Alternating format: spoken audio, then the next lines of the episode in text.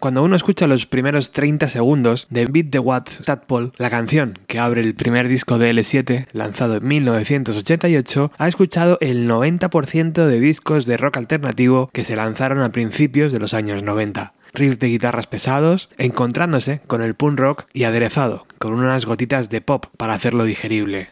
L7 se formaron a mediados de los años 80 en la ciudad de Los Ángeles. Fue encasillada dentro del movimiento Seattle y aunque llegaron a firmar por el sello Sub Pop, ellas eran mucho más ácidas, crudas y rabiosas que cualquier otra banda. O por lo menos así lo pensaba yo, cuando me empezaron a llegar sus discos. Spell the Magic en 1990, Bricks Are Heavy en 1992 y Hungry for Stink de 1994 son obras maestras a la altura de Nevermind, Tem o Bad Finger. Sin embargo, a ellas no se les permitió entrar en ese estatus de superestrellas del rock, como casi nunca se le ha permitido a un grupo liderado por mujeres. El caso es que hoy será la propia Donita Sparks la que nos hable de sus discos favoritos de aquellos años, finales de los 80 y principios de los 90, donde todo estaba burbujeando y se veía llegar un cambio en la industria necesario. Así que ponte cómodo, por favor, sube un poco el volumen y déjate llevar por esta selección de Donita Sparks, mítica cantante de L7. Empezamos.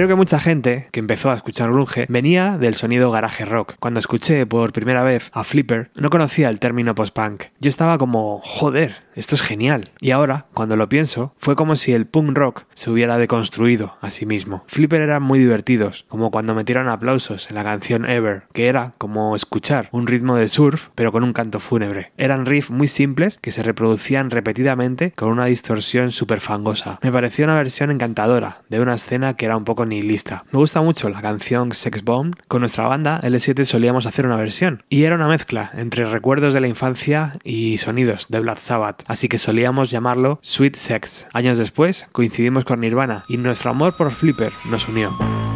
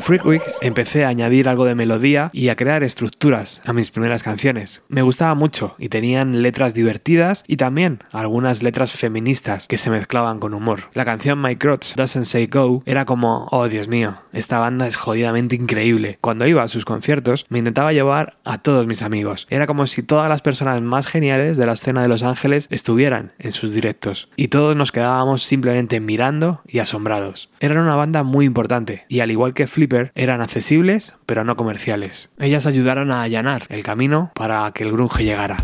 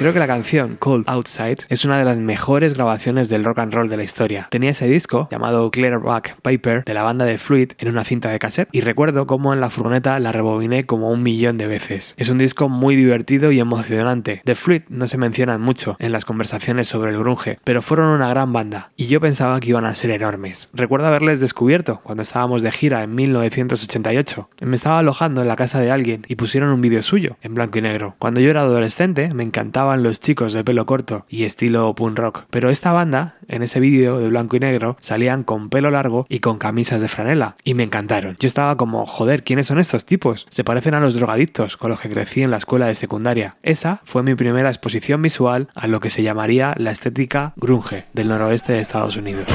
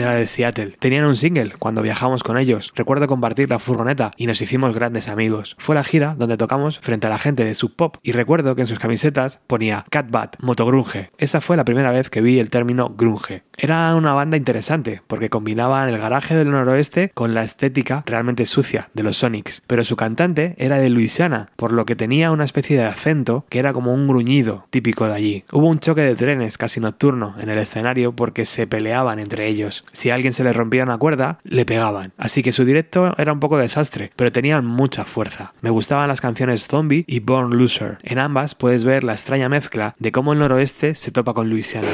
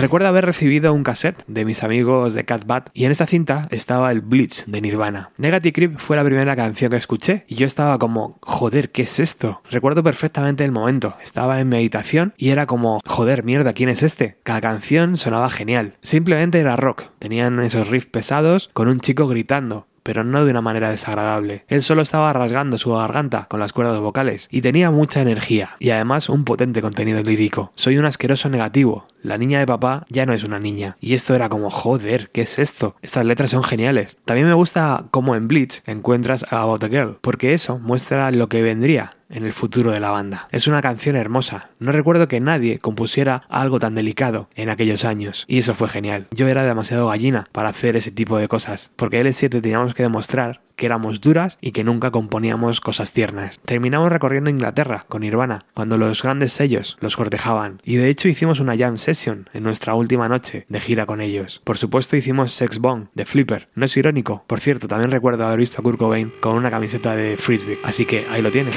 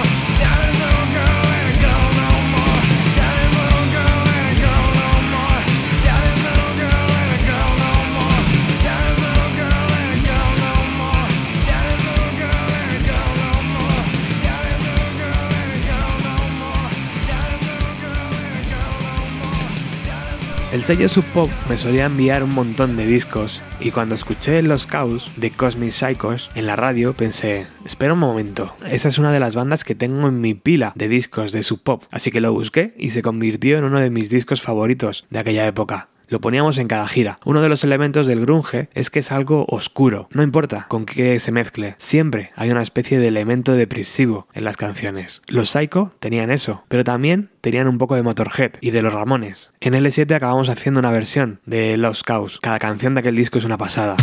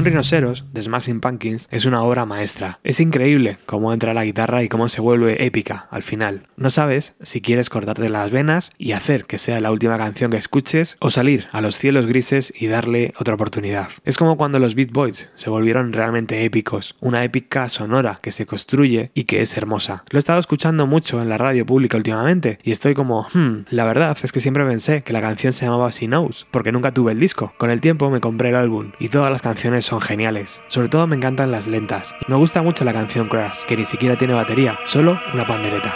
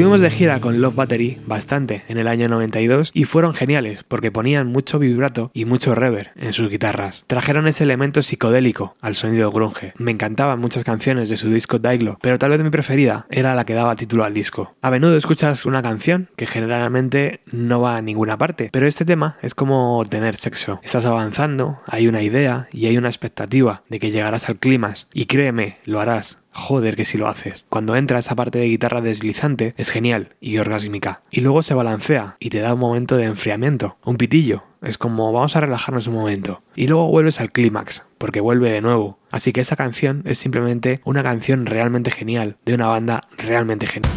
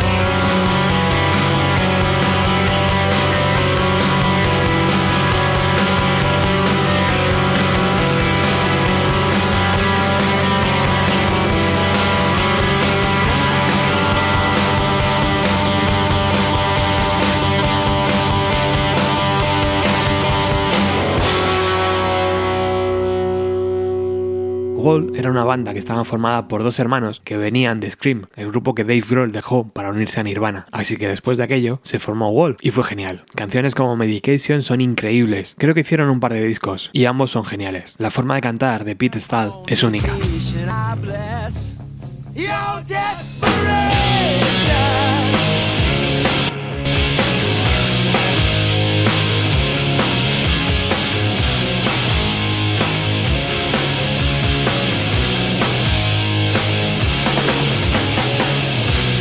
Gone.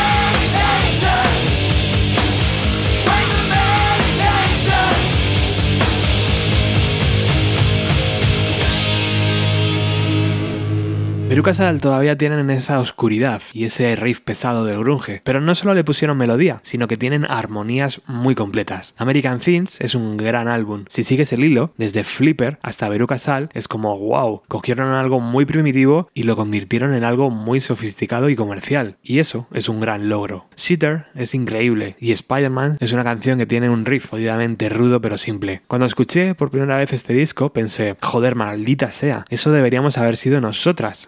Era accesible pero conmovedor, tenían excelentes letras y la producción era muy buena. El grupo se oscureció con el paso de los años, pero no entraron al abismo. Algunas de las otras bandas del grunge sí que lo hicieron.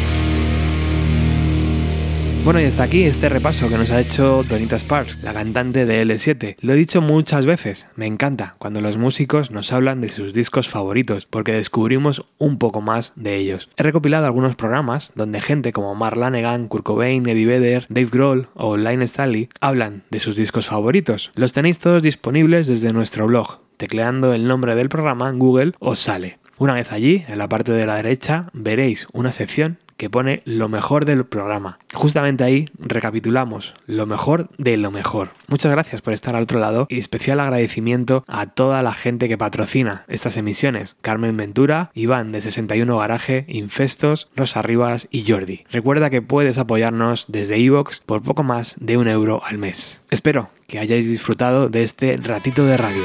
¡Chao!